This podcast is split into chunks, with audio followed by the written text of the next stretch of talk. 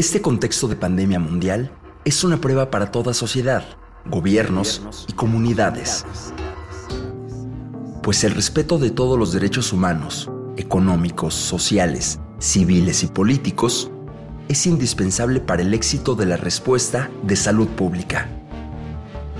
Evidentemente, esta situación no golpea de la misma manera a todos los países.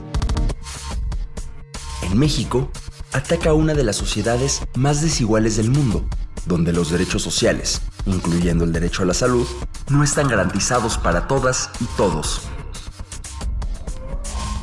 La crisis sanitaria generada por el COVID nos muestra la rapidez con la que fluyen y transitan en el mundo no solamente el virus, sino también las respuestas, la información, el miedo y la solidaridad.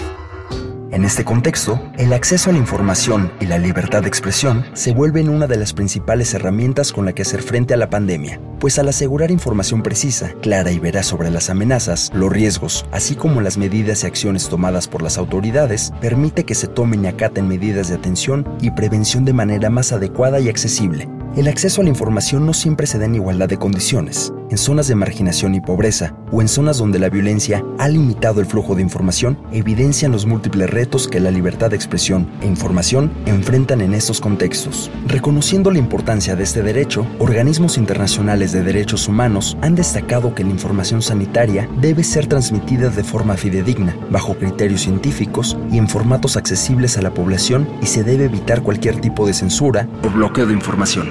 Además, los gobiernos deben hacer un esfuerzo mayor para proteger a las personas periodistas, así como defensoras de derechos humanos, y permitirles realizar su labor libremente y evitar riesgos asociados a su labor. Sin duda, Internet y los medios digitales hoy en día juegan un papel indispensable. Sin embargo, frente a ellos debe asegurarse que se limiten los riesgos en ese uso, asociados por ejemplo a la vulneración que implican a la privacidad, los discursos de odio o el uso excesivo de herramientas de vigilancia, las cuales deben ser limitadas tanto en tiempo como en propósito, y proteger el derecho a la privacidad y no discriminación. Además, se debe evitar el bloqueo en el acceso a Internet y considerar el acceso limitado que muchas comunidades y personas en el país tienen de este servicio, generando acciones positivas para reducir la brecha digital.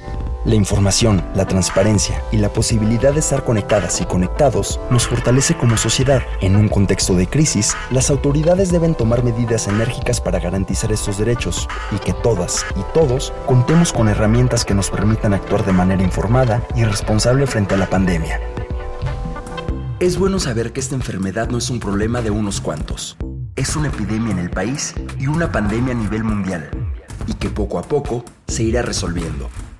Por eso, vale la pena reflexionar en torno a ella y al enfrentarla, siempre poner al frente a las personas más vulnerables, siempre pensando en el bien común.